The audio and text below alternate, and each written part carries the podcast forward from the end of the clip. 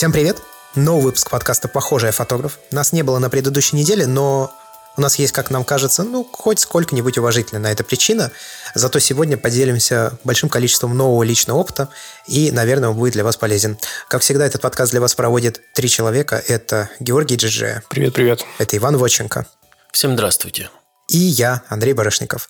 Но прежде чем мы перейдем к обсуждению наших тем, э, хотим сказать, что для людей, которые поддерживают нас на сайте patreon.com slash мы открыли спецчат в Телеграме, куда можно перейти по ссылке. И если вы нас поддерживаете на Патреоне, то мы будем там с вами общаться о фотографии, а на данный момент мы его только-только открыли, людей мало, но если у вас есть какие-то вопросы, пожелания по подкасту, комментарии, может быть, у вас э, есть какие-то насущные темы, которые бы вы хотели с нами обсудить, милости просим, Patreon оттуда, в Телеграм-чат и вперед погнали. Это не заводской чат, там только ребята, которые заносят на подкаст «Похожий фотограф», больше никого. Все так. В общем, кто начнет? Мне есть что рассказать, и я так понимаю, Георгию есть что рассказать. Мне не так много есть что рассказать, поэтому давай, жги. Окей, тогда расскажу. В общем, я же обучаюсь сейчас фотографии в фотографике. И у нас был портретный курс э, Вики Быковской а, где она задавала различные интересные домашние задания, ну а мы по мере возможности их старались выполнять. И я рассказывал, по-моему, в подкасте уже о первом задании, где нужно было сходить в гости к какому-то однокурснику или однокурснице и провести с ним портретную фотосессию у них дома именно. Это задание я сделал практически сразу, то есть нам его задали в четверг, а в субботу я уже все снял. Или даже пятница. Ну, то есть вот буквально в ближайшие пару дней. Потом было задание сфотографировать э, незнакомца, но только не так, что ты шел на улице и такой, о, незнакомец, клевый, сделаю его фотографию. Нет, нужно было к нему подойти и договориться с ним о портретной фотосессии. Потом было задание, я могу на самом деле ошибаться в последовательности, как они нам были выданы, но я перечислю общее их количество. Было задание сфотографировать ню фотосет, э, именно серию сделать снимков. Глобальное задание на весь курс было поработать с домашним архивом, причем нам просто сказали, чтобы мы отбирали фотографии из домашнего архива, а что с ними мы будем делать, мы узнали за две недели до конца курса. Его надо было, если что, собрать и провести портретную фотосессию, которую можно в этот архив как-то встроить и ну, под какую-то идею, связанную с твоей семьей, подвязать. Еще было задание, соответственно, снять человека своего дела. Тут, опять же, все открыто для творческой интерпретации, но, в общем, никто особо не стал мудрствовать лукаво. Мы все к этому подошли как к заданию, где нужно ну, показать работу человека, плюс, там, возможно, самого человека. И было также домашнее задание «Дневник другого». Дневник другого – это было следующее задание, которое я сделал. Я использовал в качестве персонажа моего хорошего знакомого и друга Илью Рябова, который даже когда-то в Бердикасте у нас несколько раз выступал и всячески участвовал в проекте. У меня дневник другого занял очень много времени, и мне кажется, я на самом деле ну, слишком много посвятил ему времени, в результате чего я не делал другие домашние задания. И потом как-то так вышло, что вот Вика говорит, ну, а теперь, значит, а, задание с домашним архивом, и я понимаю, что у меня остается типа времени совсем ничего. Неделя до конца курса. А у меня сделано два задания. И еще четыре висят. Я связался с девушкой, которая когда-то работала баристой. Я подписался на нее в Инстаграме, и я наблюдал в прямом эфире, как она меняла профессию. Она меняла профессию и стала парикмахером. И я его, ей, в общем, написал, сказал, типа, Арина, здравствуйте, так и так, вот э, у меня такое-то домашнее задание, а я Андрей, можно ли вас э, пофотографировать? Она находится в Москве, если что. И она сказала, что да, конечно, приезжай. Ну, ее часто фотографируют, она работала моделью иногда. Это еще одна из причин, почему я написал. Я также позвонил маме, спросил, может ли она отобрать для меня какие-то фотографии семейного архива. У нее очень много семейных фотоальбомов, ну, там типа шкаф целый может быть, даже больше. Э, очень много фотографий. Она сказала, что да, конечно, ну, ты что, приезжай, в общем. Вот у меня было два задания, и я решил, что я поеду и постараюсь за неделю их сделать. Получается, у нас в понедельник было занятие, а во вторник рано утром я уехал в Москву. А по приезду в Москву дальше началась интересная вереница событий. В общем, в результате я сделал четыре задания. Вот все те четыре, которые у меня висели. Но как оно вышло, это достаточно все спонтанно и, ну, необычно, как мне кажется. В общем, а с Ариной мы договорились встретиться в 4 вечера, и перед этим мне нужно было провести какое-то время где-то, потому что квартиру я сдаю, и остановиться в городе у меня возможности нет. А я приехал что-то типа то ли в 10 утра, то ли в 11 утра. Мне бы написал. Ну вот, блин, что-то да, не подумал. Я бы тебя с попугаями поселил нормально. Они рады новым знакомствам. Я написал э, своему однокласснику бывшему и попросил у него перекантоваться несколько часов. Приехал, мы с ним общались, чтобы вы понимали, у одноклассника волосы длиной, ну, где-то по пояс. И они такие прям густые. И вот он сидит и такой говорит, блин, ковид, туда-сюда, из дома не выхожу, стараюсь здоровьем не рисковать, потому что мне приходится часто навещать свою бабушку, у нее постоянные проблемы, и я, не дай бог, ее заражу. В общем, сижу, даже постричься вот не могу. Я тогда не придал этому никакого значения, но потом, когда поехал на встречу, соответственно, с Ариной, мы начали обсуждать, как проводить, собственно, фотосъемку. И тут оказалось совершенно неожиданно, что я не могу фотографировать ее на работе потому что она работает хоть и в крутой парикмахерской, она называется Freckles в Москве, такая модная сейчас, но там очень мало места. И если я буду там ее снимать, то я буду мешать э, другим мастерам, потому что они все очень плотно друг к другу стоят. Мы начали обсуждать, что с этим можно сделать. Ну, как бы первая идея, естественно, просто поснимать, как она кого-то стрижет дома. Но мне показалось, что это достаточно скучно, потому что ну, я уже видел работу других ребят, и мне показалось, что вот у нас э, был дантист, у нас э, был, э, кто снимал, я просто не знаю, как это правильно сказать, крафтер, чувак, который делает, в общем, из кожи какие-то различные прибамбасы. Аксессуары, кошельки. Кожемяка. Блин кто-то снимал э, флориста. Ну, в общем, я подумал, что, наверное, делать еще одну похожую историю, но только в другом направлении, наверное, не очень хочется. В результате, короче, мы родили идею, что мы пострижем человека на улице. Я напоминаю, что в Москве зима проходит, ну, то есть такие заснеженные сугробы, да, это все может быть достаточно интересно и импозантно. Но стала задача найти человека, который согласится на эту стрижку. И когда, собственно, наша встреча закончилась предварительная, у меня сразу, знаете, такая прям э, в голове мысль возникла. Блин, точно, одноклассник. Длинные волосы. Хотел постричься. Супер. И плюс он еще и не мерзлявый нифига. Он сидит дома, у него окна на распашку, он не болеет, ему вообще норм. И зимой он ходит в толстовке вместо куртки или шапки. Я ему такой звоню, значит, мол, Антон, привет, ра-та-та, слушай, такая вот идея, давай ты примешь участие. Он меня такой слушает, слушает и говорит, знаешь, что-то, наверное, нет. Я говорю, ну тебе не надо даже э, будет голову мочить, можно все насухо постричь. Я проконсультировался по этому вопросу. Нет, я, Андрей, в этом принимать участие не буду. И дальше начался, соответственно, период, когда мне надо было найти человека, который согласится на эту стрижку. Первый день уже, что говорится, вечерело, и я поехал э, потусить э, со своим другом Пашей, о котором я когда-то в конце 2019 года рассказывал, снимал историю для коллективной фотокниги, которая все еще не вышла, но она все еще в разработке. И, в принципе, эта работа, которую я тогда сделал, ее бы можно было использовать как работу для человека своего дела. Ну, если вдруг у меня не выгорит со стрижкой. Я это держал в голове, что ну, можно немножко, наверное, считерить и показать старую съемку но очень не хотелось это делать. Э, я приехал к другу, и он решил показать, э, чем он сейчас занимается. А он сейчас э, осваивает в том числе порошковую покраску. Ну, он сам сварил, короче, камеру нагревательную до 210 градусов. Она нагревает, соответственно, покрашенные железяки, и он красит запчасти от э, мотоциклов. И подвязался к байшевскому клубу, для которых он это делает. Мы поехали на это место. Я там однажды когда-то был, еще до отъезда в Петербург, но тогда там не было никаких людей. А когда мы туда приехали, то там оказалось очень много людей. И это были прям байкеры-байкеры. Такие в кожанках, цепями, везде черепа висят, вот это все я вообще оказался не в своей, мягко говоря, тарелке, потому что я реально чувствовал себя неуютно.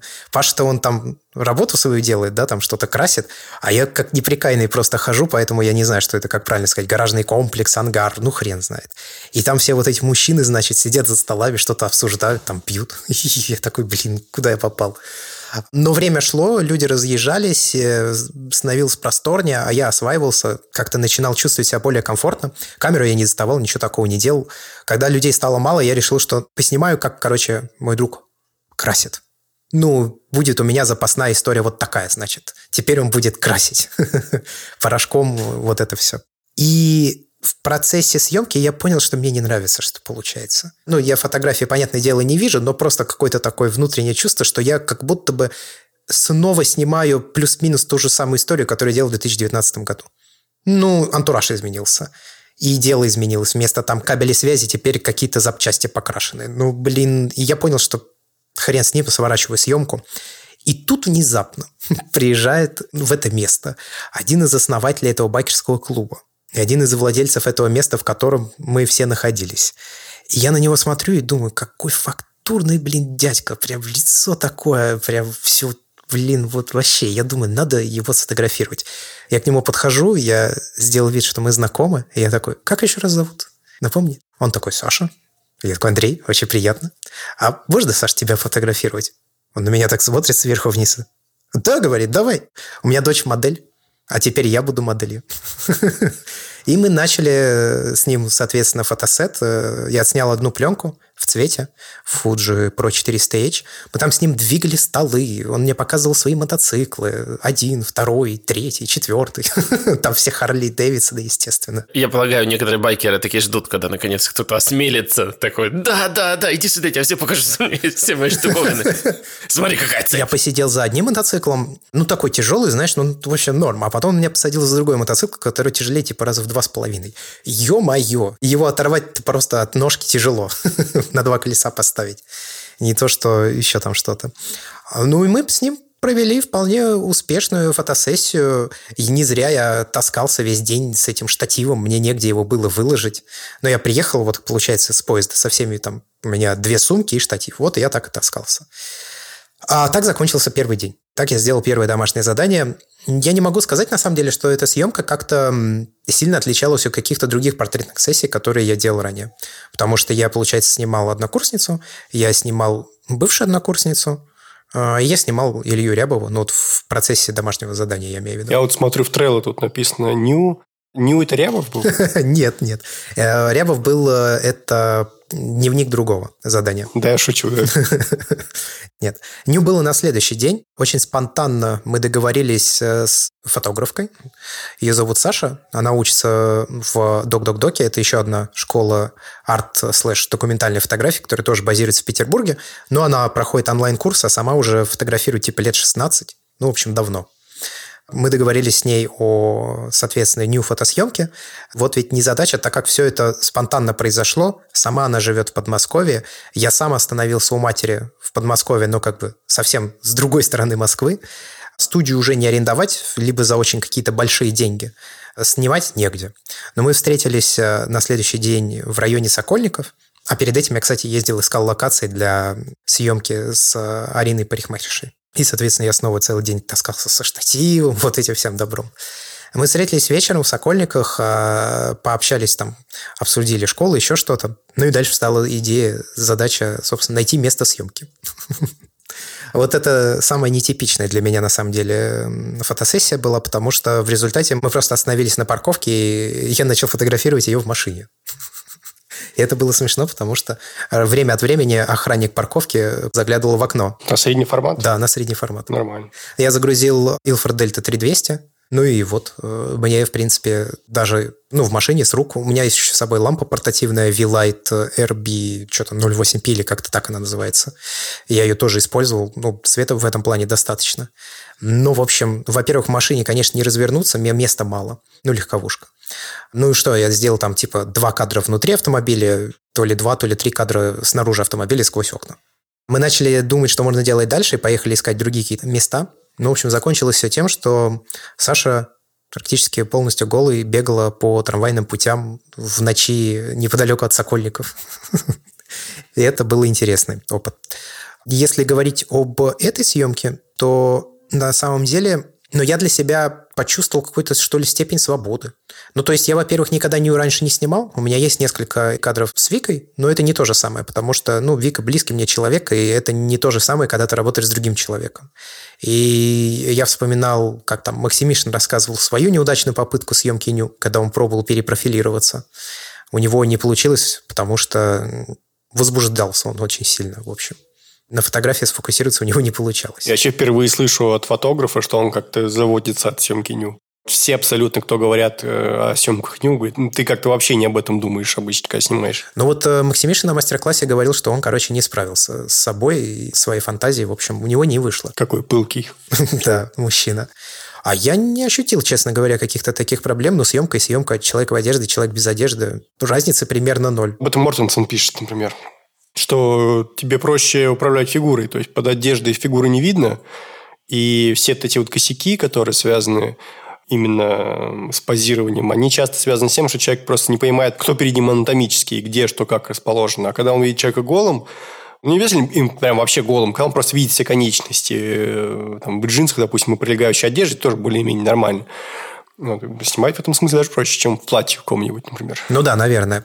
В общем, New Photoset показал, что даже не то, что показал. После его съемки я почувствовал, что какой-то полет фантазии, что ли, открылся. Ну, в общем, можно экспериментировать, не бояться сделать какие-то глупости, но если не получится, знаешь, ты все равно попробовал что-то новое для себя.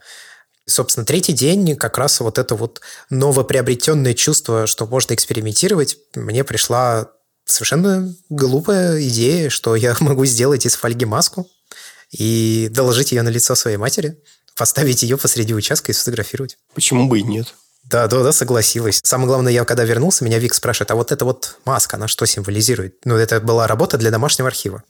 Она говорит, вот эта маска, она что символизирует? Я говорю, я не знаю. Ну, для каждого, наверное, будет что-то свое.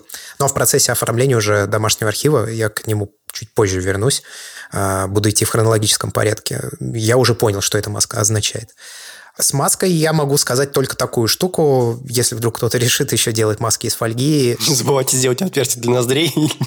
А нет, я специально не делал ни отверстие для глаз, ни для ноздрей. Это, кстати, отдельная смешная история, потому что когда я матери надел эту маску, а, мне нужно было привести ее на участке в нужную точку съемки. Короче, она схватилась за меня, обняла сзади, и мы, значит, таким паровозиком пошли постепенно, потихоньку, чтобы она не споткнулась, никуда не упала. Нет, я о другом хотел сказать, что если вы будете делать маску, то, наверное, все-таки стоит делать ее по лицу и голове другого человека, нежели по своему. Ну, просто фольгу ее надо прожимать, и я не хотел прожимать это на лице матери, чтобы придать какую-то форму. А потом, когда я, в общем, эту маску сделал, оказалось, что у меня голова примерно в два раза больше, чем у мамы. И там, там, где должен был быть рот, у нее оказался конец подбородка. Или даже еще чуть ниже.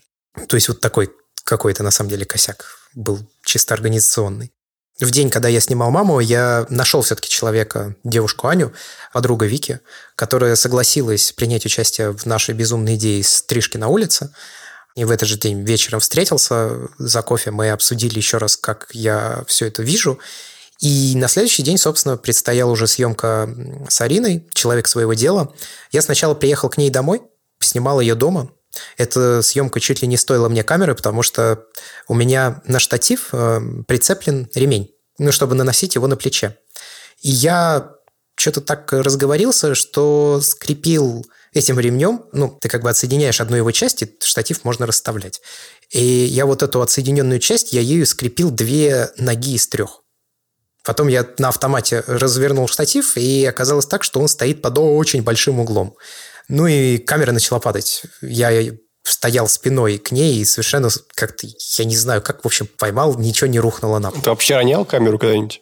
Прям вот, как я D850? Нет, камеру ни разу, я экспонометр один раз ронял. Давно. Ну, это неинтересно. Нет, камеру не ронял, но вот здесь, в общем, как-то повезло, я поймал штатив за центральную колонну. Можно взбудиться круче Максимишина. Боевое крещение надо пройти. Я уронил 6D. Первая и последняя, которую я уронил, была 6Т. И что, прям с концами? Нет, вообще ничего. Вообще. Отпрыгнул и попал обратно в руки? Отскочил и обратно пошел снимать. Как баскетбольный мячик, да? Нет, я с ролифлексом, кстати, поехал. Я думаю, что если бы он упал, ему бы были кранты. Я, насколько знаю, достаточно хрупкая камера. Если бы я поехал с пентексом, ему было все равно но я поехал с ролифлексом, и на самом деле я сейчас все на него снимаю, я чувствую с ним очень комфортно, мне нравится. То есть у тебя сейчас получается три, да, среднеформатных камер? У меня три среднеформатных камеры, да, но технически я пользуюсь э, одной, э, Pentax стоит, то есть если мне будет нужно какое-то максимальное качество изображения, максимальное разрешение, которое я могу получить и так далее, то я возьму Pentax. Но я чувствую себя комфортнее в квадрате, Rolleiflex меньше, легче, как бы квадрат – это еще два кадра сверху, и у Rolleiflex есть такая особенность, негласная, так скажем. Он необычно выглядит, и это сразу немножко располагает людей к себе, они начинают расспрашивать тебя об этой камере, о каких она годов, а что это вообще такое, в какой объектив смотреть, их же там два. И это сразу дает какую-то стартовую отправную точку при работе с людьми, ну, просто какой-то small talk, да, такой мелкий разговор ни о чем. Светская беседа. Да, да, светская беседа. Чего, допустим, тот же Pentax никак не генерирует, но максимум человек скажет, ух, какая большая камера. Ну, это все. А здесь прям вот это, я реально использую это как инструмент для завязывания разговора. Ну, я приехал к Арине, я снимал ее дома, я провел э, в ее интерьере сначала съемку. А, я допустил, как мне кажется, во время этой съемки несколько ошибок досадных, которые бы можно было исправить, и причем одну из них, когда я совершил, я понимал, что я совершаю ошибку, но я не предпринял никаких действий, чтобы ее исправить, не знаю почему. Там есть кадр, где она держит зеркало в руках, и в левом нижнем углу этого зеркала заткнута фотография, которая из того ракурса, с которого я снимал, получается, немножко закрыла ей нижнюю часть лица.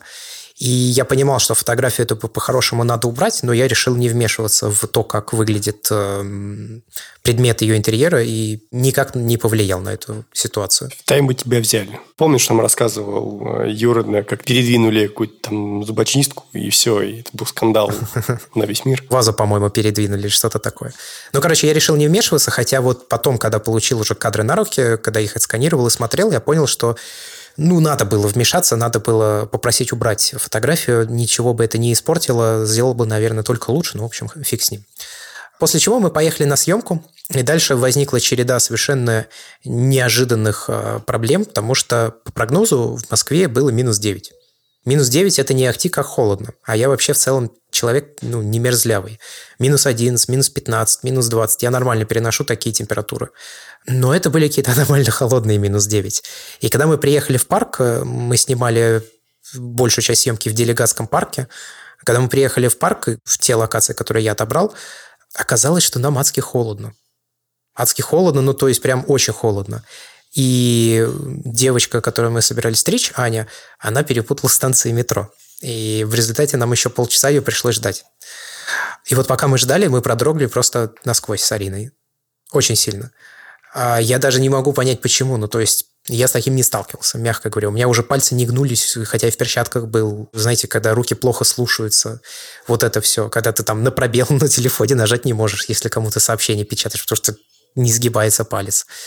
Но, тем не менее, мы провели фотосъемку. Мы, получается, один раз заходили, грелись в какую-то небольшую кофейню, забегаловку. Хотелось сделать больше, вот погода сильно очень вмешалась. Хотелось снять, э, как было. Ну, хотелось вообще буквально постричь человека вживую, по-настоящему на улице. Снять до, снять после, показать сравнение этих фотографий. Но пришлось сильно сокращать эту съемку. Ну, во-первых, все задержались в результате. Во-вторых, все отмерзли, как цуцики. И это, конечно, была большая проблема. Поэтому получилось то, что получилось. Но я в целом все равно доволен результатом, потому что, может быть, и дело получилось в процентном соотношении от общей съемки достаточно мало, но сама концепция, вот эта идея, да, типа показать что Арина готова стричь на улице, ну, что-то все равно вышло. Хотя, по-хорошему, если у меня была возможность как-то развить эту съемку, то, конечно, нужно было еще сильнее, мне кажется, гипертрофировать ситуацию, чтобы волосы летели во все стороны, чтобы вот с этим фартуком, который на тебя надевают, когда тебя стригут, чтобы прям вообще надо было все еще сильнее гиперболизировать. Мне кажется, это добавило бы юмора, и это бы сделало работу сильнее, конечно. Но вышло как вышло. Пока ты говорил, я там гуглил, кто такой Цуцик. Я всю жизнь слышал эту фразу, и никогда не задался вопросом, кто, собственно, такой Цуцик. Вы знаете такой Цуцик? И как он пишется хотя бы? Ну да, это украинское слово. Он пишется через «и». Через «и», да. Цуцик. Это маленький-маленький щенок. По-моему, официальное украинское слово. Нету там щенок, там цуцик. Цуценя. У меня так отец говорил, я от него перенял эту фразу «замерз как цуцик». В общем, такие получились у меня четыре дня. И, ну, то есть это, получается, был вторник, среда, четверг, пятница. Четыре дня в Москве. Рано утром в субботу я уехал в Санкт-Петербург, где мы с Викой пошли на мастер-класс от однокурсницы Сони, где научила нас делать вручную зины, буквально сшивать бумаги, какие приемы при построении, соответственно, последовательности кадров можно использовать, как это работает в кино и так далее, так далее, так далее. Такое факультативное получилось занятие, да. А, и я как раз э, привез от матери вот эти э, фотоальбомы. Ну, у меня получились э, истории двух семей. Одна это отцовская, еврейская, а вторая это как раз семья по линии матери русская. И я решил, что они сойдутся как бы воедино в книжке. С одной стороны, если листать книжку слева направо, история матери разворачивается, начиная от ее бабушки – от бабушки моей мамы. И там фотографии начинаются, по-моему, с 1904 года. И вторая история – это история семьи отца, которая разворачивается, если смотреть книжку с конца справа налево. И то есть это как бы такие две сходящиеся вышли истории. И в центре, где они сходятся, там несколько кадров. Это как раз съемка, которую я провел с моей мамой, с маской, вот это все. Ну и символизирует это, что очень большое количество людей, по крайней мере, особенно в семействе отца, которые вошли в этот альбом, нет сейчас в живых человека, который бы мог о них хоть что-то рассказать. Никто не знает, кто это. И я тоже получился таким смешением э, непонятно кого, потому что евреи считаются по матери, а я по матери русский, а русские считаются по отцу вроде как, и по русской линии я получаюсь еврей. Ну, в общем, такое странное смешение – и вот эти маски как раз в результате начали символизировать вот эту непонятность и непонимание, что будет дальше. Ну, то есть история открыта для интерпретации. И это, кстати, я хочу сказать, вот такой формат подачи, как мне кажется, это как раз один из вариантов того, где ты можешь использовать особенности медиума, в данном случае книжки, ее физичность, как объекта, что ты можешь сделать две сходящихся параллельных истории. Потому что как ты PDF-ку не верстай, допустим, ты так в цифровом эквиваленте не сделаешь. Ну, то есть ты не можешь взять и начать ее рассматривать как бы с конца. Точнее, можешь, но это будет не то же самое. Это если говорить о моем опыте четырехдневном, когда я старался сделать максимум домашних заданий по портретному курсу. У меня получилось, я сделал. Не все, конечно, прошло идеально многое бы сейчас я бы переснял и сделал бы немножко иначе. Что бы ты сделал иначе? Я бы больше работал с разноплавностью. Это постоянная моя проблема. Я как будто привязываюсь на ниточке к человеку и примерно одно расстояние до него все время держу. Но в данном случае я как бы скрыл этот эффект, этот недостаток своей съемки а, тем, что я кадрировал кадры.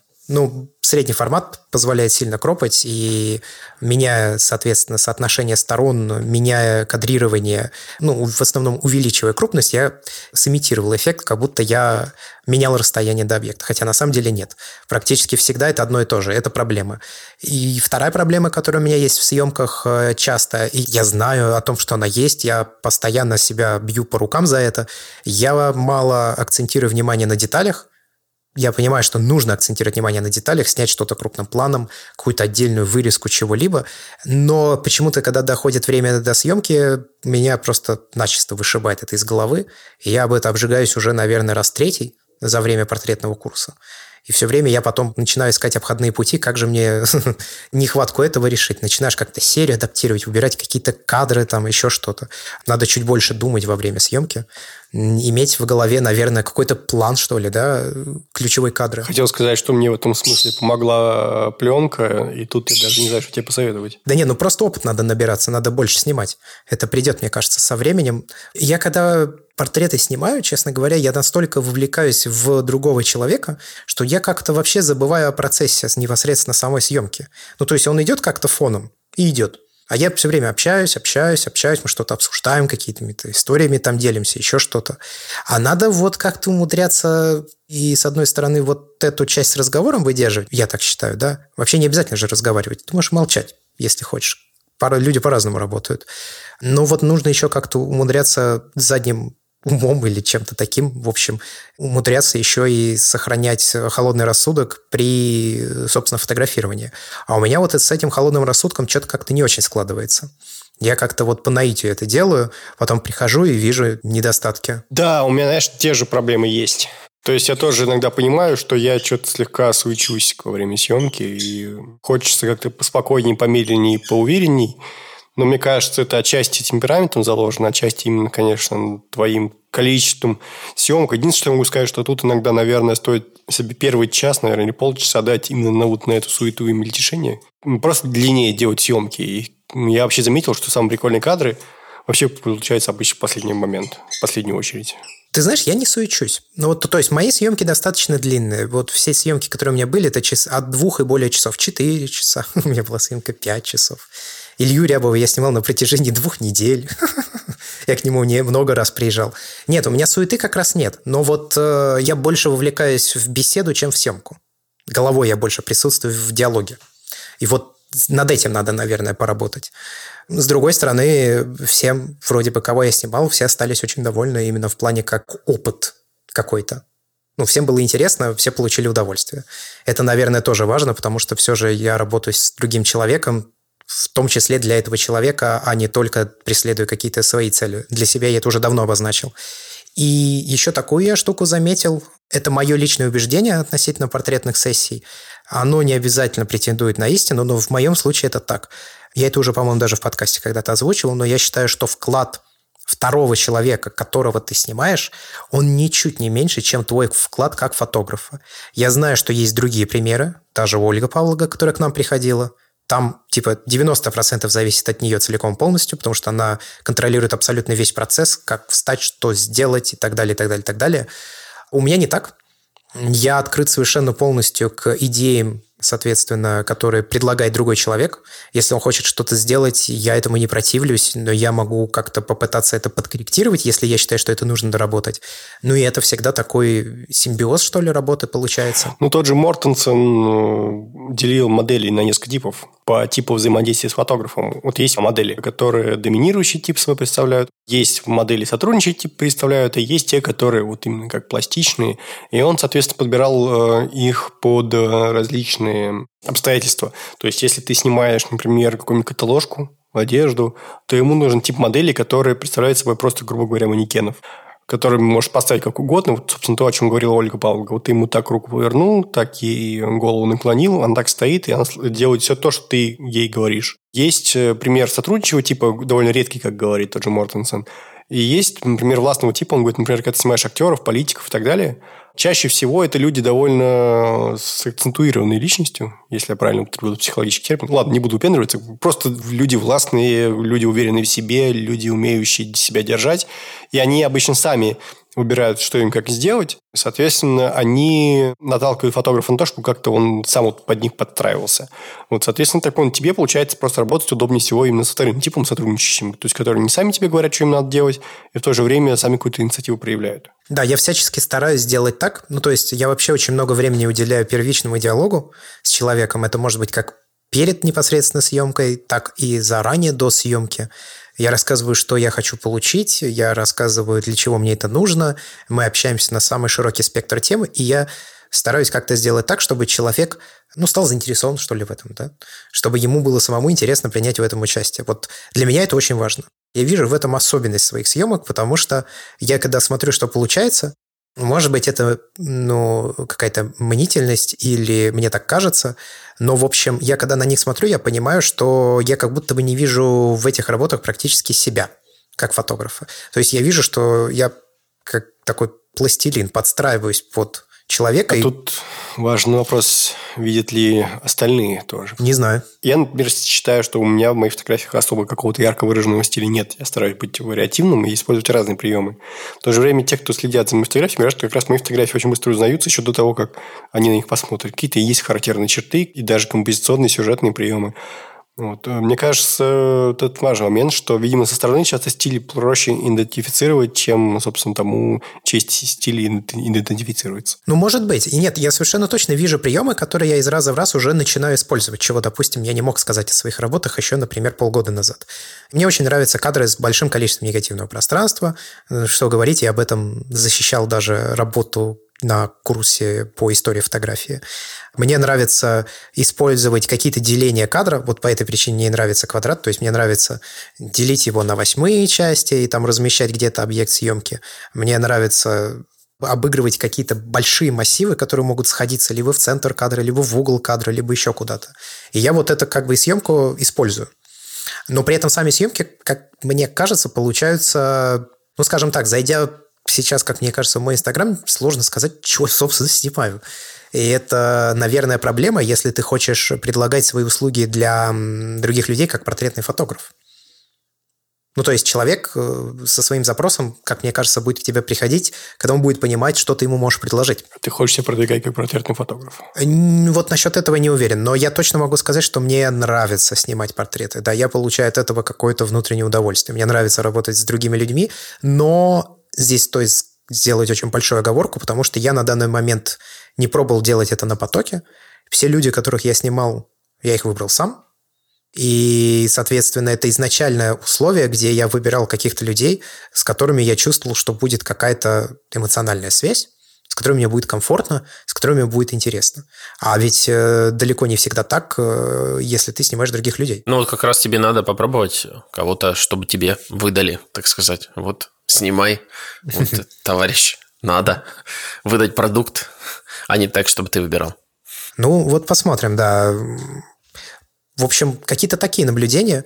Мне нравится работать э, вот в этом направлении. Мне нравится, когда в кадре есть человек. Я вообще ну, какое-то время назад я сформулировал для себя, что кадры с людьми мне нравятся больше, чем кадры без людей. При этом не обязательно, чтобы человек был непосредственно доминирующим объектом в кадре. Нет, нет, просто важно, чтобы он там был где-то. У меня, кстати, в моей истории портретной фотографии вот были как раз именно люди, которых я не выбирал. То есть, типа, вот надо кого-то поснимать, и надо очень быстро как-то вот вникнуть. Ну, то есть, как-то надо быстро разрушить эту границу незнакомца, наверное, чтобы это перестали быть фотографии незнакомца.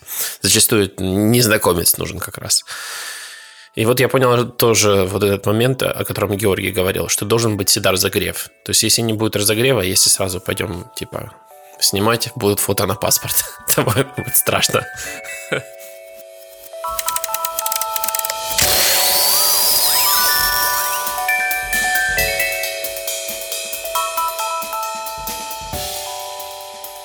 Школе как-то тебе обосновывали, почему именно такой набор? Почему не знакомец, человек своего дела? Ну нет, конкретно набор вот этих домашних заданий, почему он такой не был оглашен. Вика Буковская сама портретный фотограф, у нее очень ярко выраженный стиль, все снимки в нем сделаны. Она сказала, что переработала программу обучения спустя 4 или 5 лет преподавания. Э, вот, собственно, мы были первым курсом с новой программой обучения. Очень много внимания уделялось именно психологии работы с людьми, то есть не постановка, там, поз э, и так далее, такое нам особо-то и не преподавали, но она нам рассказала о том, какие вообще виды портретов бывают. Она рассказала, какие бывают варианты взаимодействия с людьми. Ну, это самое главное, как мне кажется, из того, что она в плане лекционной части нам рассказывала. Ну, я понимаю, почему такие были задания. А, перебороть страх э, отказа и понять, что, в общем, на самом деле люди отказывают не так уж и часто. А, если ты предлагаешь им что-то сделать, то есть уметь наладить контакт, да, это съемка незнакомца. Дневник другого – это попытки выстраивания какой-то последовательности кадров в историю, выдуманную историю, не обязательно реальную. Мне очень нравится работа, которую сделала Вика. Э, она называется «Дневник э, безработного». Совершенно шикарная работа. Я надеюсь, что она не остановится и даст ей дальнейшую жизнь. Ну, в общем, я считаю, что это нужно сделать. Да, мне понравилась хорошая работа. Может, подробнее расскажешь? Мне кажется, что, наверное, ее надо смотреть, но я не уверен, что Вика пока готова ее показывать публике массово. Но если кратко, то сейчас большие проблемы с поиском работы, особенно в Петербурге. В связи с пандемией очень много мест было сокращено, большое количество компаний закрылось, и подруга Вики потеряла свою работу и очень долго не могла ее найти, и сама Вика находится в схожей ситуации. А, сложно найти работу, не имея профильного какого-то навыка, да, который ты можешь продать, грубо говоря. Те работы, которые ты находишь, они либо совершенно кошмарные в плане отношения к тебе как сотруднику, либо вы же платят какие-то совершенные копейки, ну, то есть, типа, там, 18 тысяч рублей. Что ты будешь делать месяц на 18 тысяч рублей? Даже в Петербурге. Я, честно сказать, не понимаю. Но таких работ много. У большого количества людей, которые нанимают на работу, совершенно безумные требования, типа там работать от 12 часов в день э, за там типа 25 тысяч рублей, как пример. И, в общем, в процессе поиска работы, постоянного изучения HeadHunter, общения с подругой и так далее, Вика ходила к ней, ее фотографировала, и там возникает же ряд разных проблем, которые тебя преследуют, потому что денег нет, платить за квартиру надо, платить за какие-то другие вещи надо, еду на что-то покупать надо. Это все организовывает такое психологическое давление, очень сильное на самом деле, которое тебя не покидает ни на секунду вообще. Ни утром, ни вечером, ни ночью. А сон нарушается, и вот все вот это она постаралась облачить в свою историю, при этом ее серия, она на самом деле с большим количеством юмора, грустного, черного, но тем не менее юмора. И Вика очень много использовала а, различные мемы, которые ее подруга ей присылала в процессе по теме. Использовала другие какие-то способы, кроме фотографии, как э, эту историю разнообразить, мне кажется, что получилось очень круто. И тут, опять же, да, пример, где объект съемки, в случае Вики, это ее подруга, выступил, ну, можно сказать, даже полноценным соавтором всей этой серии. Если продолжать про домашние задания, то съемка Нью – это, очевидно, преодолеть э, страх оголения. Ну, для меня очевидно, я на самом деле не знаю. Это мое представление о том, почему были даны такие домашние задания. Съемка «Человек своего дела» – это прикладная съемка, когда тебе, условно говоря, поступает заказ, вот у нас там бизнес, покажите, как мы работаем. Но это я так вижу. Это как раз то, для чего было дано это домашнее задание, грубо говоря, работа по ТЗ. В данном случае ТЗ не было, но твое ТЗ – это показать работу другого человека. Вот такое оно было в данном случае. То есть такой прикладной навык. И съемка для домашнего архива.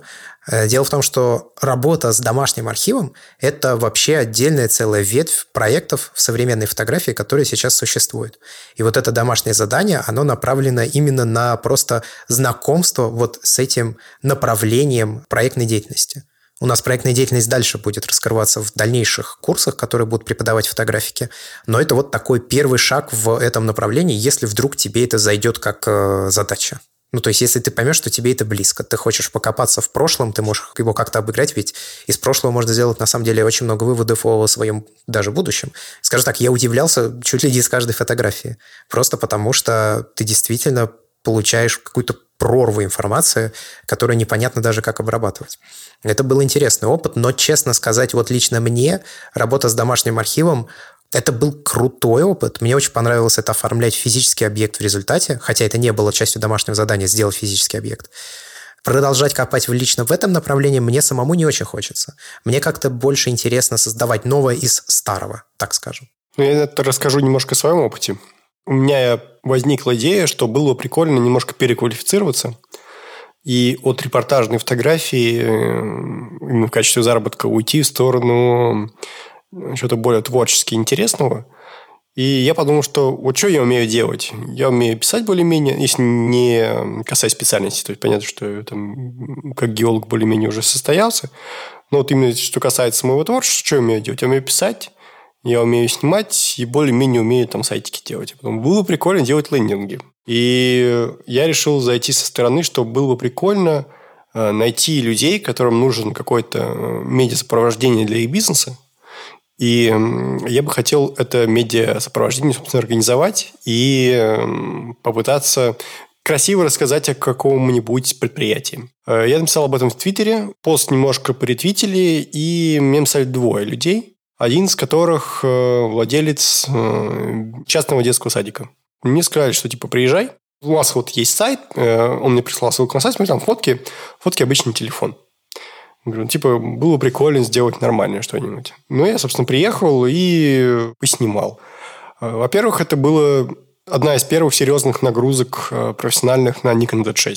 Потому что до этого э, я вот купил Nikon Z6, когда перед полями, потом, соответственно, был в полях, после полей вернулся, особо ничего не искал, потому что была вторая волна пандемии. Сейчас более-менее все начало стихать, да и сам я уже переболевший, уже вакцинировавшийся уже потихонечку начинаю в этом направлении копать. И, по сути, это одна из первых съемок была именно такая коммерческая, и я оказался в восторге от Nikon Z6 в этом плане. Я понял, что я бы с Nikon D850 офигел бы абсолютно снимать э, детей. И вот почему. Главный секрет съемки детей и э, в принципе, невысоких созданий. Мне просто очень хочется говорить детей и животных, но, но так получается. Опускать камеру. Да, опускать камеру. И детей надо снизу снимать. Так они выглядят гораздо опрятнее, наряднее, и нету искажений пропорций никаких. И поэтому я бы офигел ползать там по полу постоянно и пытаться на D850. Собственно, вот эту возможность оторвать камеру от лица, она мне там многократно пригодилась. Также мне пригодилось то, что Nikon Z6 без проблем с сериями э, стреляет. 7 кадров в секунду от D850 мне, наверное, не хватило бы. Она с батарейным блоком давала 9, наверное, 9 бы хватило. Но в целом вот эту вот возможность на Z6 фигачить длинными сериями, немногопиксельные равы, возможно, поставить коротенькие выдержки э, и, соответственно, задрать ISO, вот это вот все в купе мне дало легкость, с которой я справился с этой работой. Вот. И в целом мне очень понравилось то, что я позволил себе как бы работать не на количество фотографий, а на качество. Я сделал 1400 кадров, Я понял, что если я снимал репортажку, мне пришлось без этих 1400, мне 150-200 обработать и отдать. У меня примерно такой вот средний процент выхода успешных кадров из отснятых. Тут я сделал 15. Вернее, я сделал 30, но мы говорили, что 15 типа пойдут в дело, а 15 надо за эти 30 выбрать. И я понял, что это именно то, что мне нужно, и в, общем, в ближайшее время я собираюсь двигаться в этом направлении, именно в съемке таких вот мини-историй, которые могли бы показать с лучшей стороны какое-то вот в данном случае семейное предприятие, то есть небольшой бизнес. А где-то можно посмотреть эту съемку, или ты не имеешь права ее выкладывать? Я имею право ее выкладывать, это было одно из условий сотрудничества. Ты ее оформишь как-то? Я уже выложил на сайт в качестве портфолио, закинул, потому что сейчас, как ни странно, в эпоху пандемии э, чаще всего именно в плане репортажки я вот смотрю, какие предложения поступают, снимать детей. Но чтобы снять семейные съемки – ну, не семейные, а такие съемки, где много детей. Всего. Родители, как правило, против того, чтобы куда-то эти фотки укладывали. В принципе, я прекрасно их понимаю. Некоторые просят даже не говорить, что ты это снимал. Ну, то есть, вот до такой степени. Ну, и, соответственно, поскольку ты не можешь никого выкладывать, никому не можешь показывать, тебе очень тяжело наработать портфолио. И говорят, вот поснимайте там детский праздник. Говорю, я могу. Да покажите, как вы снимаете детские праздники. Вообще, умеете детей снимать или нет? Я говорю, умеет, но вам придется поверить мне на слово, потому что другие родители попросили ничего не укладывать. Ну, естественно, это не очень хорошо работает, да. Вот. А тут у меня появилась возможность фотографию опубликовать. Родители, соответственно, не против, э, заказчики были не против, э, все за. И, соответственно, я приобрел в портфолио то, что мне давно там не хватало. Я, соответственно, заморочился еще и с покраской, с обработкой. То есть обычно я там, чисто репортажная фотография, она довольно нейтрально обрабатывается, а тут я себе дал э, вольность. Цвета подключил, деханцер поковырялся. Ну, в общем, отвел душу и понял, что то, что мне нужно на 2011-2012 году. Репортажные навыки, конечно, очень пригождаются. Я давно себя поймал на мысли, что как бы ты клево не снимал какие-то вещи такие чисто художественные, все-таки производство – это производство. Великолепно снимать стрит, чувствовать момент, ты можешь быть великолепным там, пейзажным фотографом, но если тебя попросят там, отснять 300 лампочек, так чтобы они смотрелись правильно и хорошо, или попросят тебя отснять детский праздник, и при этом у тебя нет опыта именно такой коммерческой съемки, то ты облажаешься, скорее всего. Это э, сто процентов, я многократно убеждался. Это немножко разные все-таки истории. Вот опыт работы в коммерции. Ремесло? Ремесло, да. Соответственно, вот съемка вот этих вот детей, я думаю, что если бы я не имел такого опыта именно репортажной съемки, мне бы обрабатывать было бы нечего, я бы где-то по-любому накосячил. Я где-то снимал часа полтора-два где-то так по времени. Как раз дался время немножко на это самое, раздуплиться, освоиться. И со светом мне еще повезло. Там периодически солнце светило. Редкость сейчас. Это в случае с съемкой детей это было в кассу. Я люблю рассеянный свет, но когда ты снимаешь совсем уж детские вещи, наверное, там солнечный свет все-таки уместен.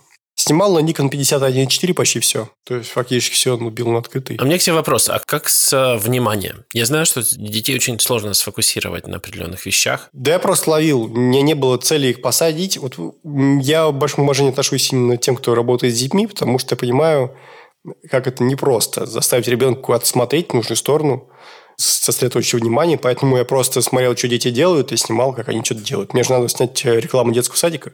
Соответственно, я э, снимаю их активности. Я смотрю, что у них как. Заведено в том детском садике. Допустим, там сначала у них была соляная пещера. Они там пришли, уселись в эту соль, и в этой соли копошились, там засыпали соль лопатками в ведерке. Ну, замечательно. Поснимаю это. Открыл э, дверь в эту соляную пещеру, так чтобы свет падал э, теплый из комнаты рядом на них, а в самой соляной пещере такое э, синеватое освещение, соответственно, получил свой это телоранж, э, поработал с ним и получил такую схемку тестовую там.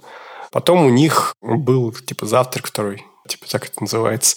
Вот они все уселись, там ели свои яблоки. Ну, и я спокойно, пока они едят, там между ними так походил. Они как-то меня особо внимания даже не обращали. Ну, какой-то мужик ходит с какой-то странной штукой. Вот. Не кривлялись особо с этим проблем не было. Вот единственное, что, не знаю, они когда ко мне что-то там обращались, я думал, что им такого сказать, чтобы они себя чувствовали замечательно. А оказалось, что просто не надо ничего говорить. Они на тебя посмотрели 30 секунд, что-то там сказали и забили на тебя, и все. Я просто, наверное, провожу аналогии со съемкой дикой природы, там, где тебе нужен такой стелс-камуфляж, когда ты такой превращаешься в а, такой человек-куст, А тут надо было такой костюм какой-то плюшевой игрушки единорога. Такой раз одел, слился с пейзажем. Вот, и второй человек мне еще написал, это женщина-дизайнер. Вот, но я еще ее не успел поснимать, мы только-только обкашливаем. Соответственно, я хочу вот тоже попробовать поснимать ее работу. И в целом я вот планирую в этом направлении двигаться, если кто-то среди слушателей есть, кто занимается каким-то своим делом, предприятием, там, не знаю, флорист, э, парикмахер, опять же, э, татушки бьет. Мне было бы интересно сделать мини-историю на какое-то ограниченное количество фотографий и творчески к этому подойти. Вот, кстати говоря, о съемке своего дела, нам когда дали задание, я долго думал, кого я, собственно, хочу-то снять, потому что у меня не так много людей, чью работу я бы мог показать, потому что практически все мое окружение работает в интернете. Безработные. Нет, большая часть работы в интернете происходит. Ну, то есть, что, я таблички должен снимать, что ли, экселевские или аудиоредактор? Что вообще делать-то? А как раз я не хотел референсить к другу, который занимается ручным трудом, потому что я уже подобное снимал. И вторая мысль была, блин, фотографа снять, но снимать фотографа, как его он снимает кого что-то, это какая-то очень странная рекурсия, чего тоже не хотелось делать. И вот в этом плане, говоря о новоприобретенном опыте, не стесняться обращаться к людям, с которыми когда-то в жизни пересекался, но не общался и ничего, в общем, не связывает, но вот если есть какая-то идея, главное нормально ее подать, то шанс того, что согласятся, он, в общем, присутствует. Я недавно публиковал предложение поехать со мной в поля для студентов-геологов. Его расшарил Павел Косенко и куча фотографов тоже. Типа, о-о-о-о-о. С тоже. Там, среди прочего, был Мармур. Я написал об этом в чатик, скинул, типа, смотрите, он тут со мной в поля собирается. Вот, и мне написали, типа, ну, наконец-то Чукотки будут нормальные фотографии.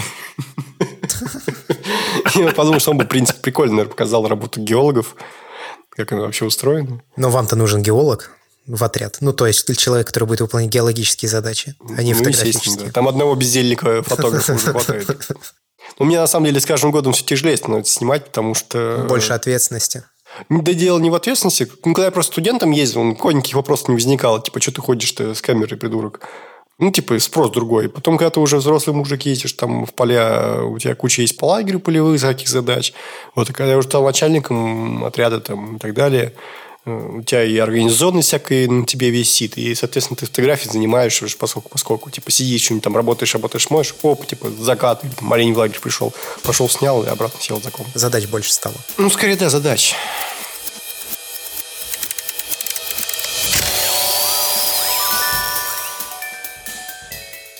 Ну что ж, тогда, я думаю, можно как-то подытоживать и заканчивать этот выпуск подкаста. Сегодня мы делились самым, что ни на есть опытом. Ну, в моем случае это опыт начинающего все еще. Как бы первые шаги в каком-то таком направлении. Я свою речь могу подытожить тем, что мне все очень понравилось. Портретный курс пролетел очень быстро. Мне очень нравятся, на самом деле, вот такие спринты. Ну, то есть я вообще считаю, что у меня получается в целом мобилизировать свои силы, когда мне это очень-очень нужно и хочется, и получается в этот момент что-то хорошее. Я действительно устал за вот эти четыре дня, которые был в Москве, потому что я с раннего утра и до поздней ночи, я возвращался домой типа в полтретьего, в полвторого, и уезжал я там типа в 10, в 8 утра. Искал локации, там ходил, да, и все вот это. А я, кстати, забыл сказать, что на последнюю съемку, которая была человека своего дела, я начал в голове как-то примерно представлять, как вообще можно ну, стричь человека. Да, я понял, что нам нужен стул. Я взял у матери дома, стоит фортепиано, и у него есть круглый стул. Я взял этот стул и таскался с ним целый, блин, день. Зато обратно, когда ехал на электричке, там это было 7 часов вечера, час пик, люди, соответственно, набились, их очень много, они все места сидящие заняты, и в тамбуре тоже люди все стоят, а я в тамбур зашел, стул поставил и сел на него. По дороге вышел на пруду, поставил, и рыбалку себе это самое организовал. Лунчик пробурил, пивка налил, нормально. Да. Да я хочу сказать, люди смотрели как на предателя просто. Это мне напомнило историю моего раннего иммигрантства, когда я приехал и работал на мебельном складе, и там мне перепало офисное кресло, но у меня не было машины, ничего, надо было забрать его. Забирай все, и, и иди. И я взвалил его на горб, и вот во всем общественном транспорте. У меня еще была пересада куча везде, во всех автобусах, в Скайтрейне, везде сидел в офисном кресле. Вот это, если бы кто-то снимал, было бы хорошее. Фотосессия. Чувак с своим офисным креслом. В метро я тоже, кстати, использовал стул. Ну, в общем, я понял, что а почему бы здесь сидеть на стуле-то на своем, если есть Классная тема. В этом самом, в мультике «Следствие ведут колобки» там был персонаж, у которого табуретка была привязана прямо к заднице. И он все время где, где не ходил, он раз такой присел. Я это еще в детстве заметил. Думаю, блин, классный какой гаджет. Надо завестись. Надо взять на вооружение. Мне нравится снимать людей. Мне, в принципе, нравится снимать вот эти портреты. Возникает, конечно, вопрос, это мне нравится, потому что я выбирал людей, которые, как мне казалось, мне подходят. Э, либо мне просто нравится этот процесс. Это, мне кажется, еще предстоит выяснить. Я чувствую себя уверенно с нынешним оборудованием. Я, наконец-то, чувствую себя устаканившимся в этом плане. То есть у меня нет вот этого какого-то внутреннего сосущего под ложечкой чувства, что что-то не то. Я чувствую прям все как надо сейчас в плане обмундирования. Ну и я вообще всем рекомендую, наверное, в данном случае выходить из зоны комфорта, потому что я на протяжении этих четырех дней выходил из зоны комфорта абсолютно каждую съемку. Особо не заходил в нее. Да, да, да. Это что магический реализм с матерью, что нью фотосъемка посреди ночи зимой и э, в таком... Ну, я старался как бы типа пошло, но не очень сделать на грани какой-то. И съемка нетипичная человека своего дела, в общем, и незнакомец, опять же, да, в атмосфере, которая мне совсем не близка. Но мне кажется, что это самые как раз полезные навыки, которые можно и приобретать. В этот момент мне кажется, что мы эволюционируем быстрее всего, развиваемся. У меня есть финальный аккорд. Помни, дорогой друг, если к тебе подходит человек на улице и предлагает сделать твои фотографии, и ты видишь у него в руках камеру, ну, он не обязательно фотограф, но если у него в руках еще и стул, это точно фотограф и профессионал. Соглашайся. Это, это будет качественная съемка. С вами были три человека. Это Иван Воченко, это Георгий Джиджи и я, Андрей Барышников. Напоминаем, что вы можете поддержать наш подкаст деньгами на сайте patreon.com slash Так вы получите доступ к дополнительному аудиоконтенту, который мы записываем практически к каждому эпизоду подкаста за редкими исключениями, когда у нас по каким-то причинам не получается это сделать. Там мы общаемся как о фотографии, так и на самые отвлеченные темы. Плюс вы получите доступ теперь уже в телеграм-чат непосредственно самого подкаста «Похожий я фотограф», где вы можете задавать нам какие-то вопросы, комментировать выпуски подкаста, предлагать темы для обсуждения, делиться опытом, ну и так далее, так далее, так далее. За этим все. Будем прощаться. До скорых встреч и пока-пока. Всем пока. Пока.